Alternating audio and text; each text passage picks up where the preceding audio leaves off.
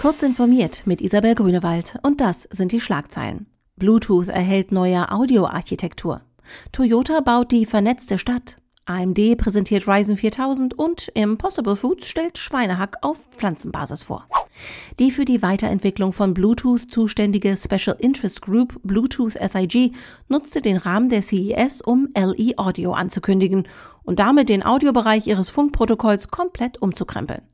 So seien die mit dem neuen Set von Spezifikationen eingeführten Technologien nach Angaben der Gruppe so weitreichend, dass sie die nächsten 20 Jahre Audio-Innovationen ermöglichen. Im Zentrum von LE Audio steht ein neuer Codec namens LC3, der unterschiedlichste Sampling- und Datenraten unterstützt und sich so auf die jeweiligen Einsatzgebiete besser anpassen lässt. Die SIG schätzt, dass erste Geräte mit LE Audio in ein bis zwei Jahren erhältlich sein werden. Der japanische Autohersteller Toyota will die Mobilitätsforschung mit einem massiven Infrastrukturprojekt voranbringen. Auf einem knapp ein Quadratkilometer großen Gelände einer ehemaligen Toyota-Fabrik will der Konzern eine vernetzte Kleinstadt bauen, in der neue Technologien unter Realbedingungen ausprobiert werden können.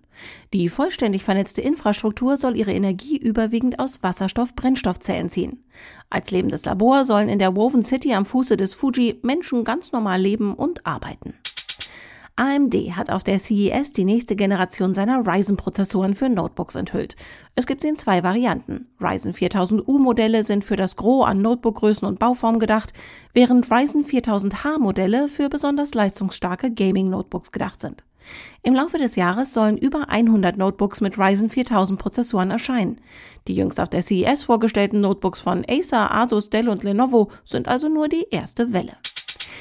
Nachdem der Nahrungsproduzent Impossible Foods auf der CES vor zwei Jahren eine überarbeitete Version seines Rindfleischimitats vorgestellt hat, folgte dieses Jahr Impossible Pork. Es sieht aus wie Schweinehack, verhält sich bei der Verarbeitung so, schmeckt und riecht so und enthält dieselben Nährstoffe, ist jedoch rein pflanzlich und somit auch frei von Hormonen und Antibiotika. Alle Neuheiten der CES und weitere aktuelle Nachrichten finden Sie ausführlich auf heise.de.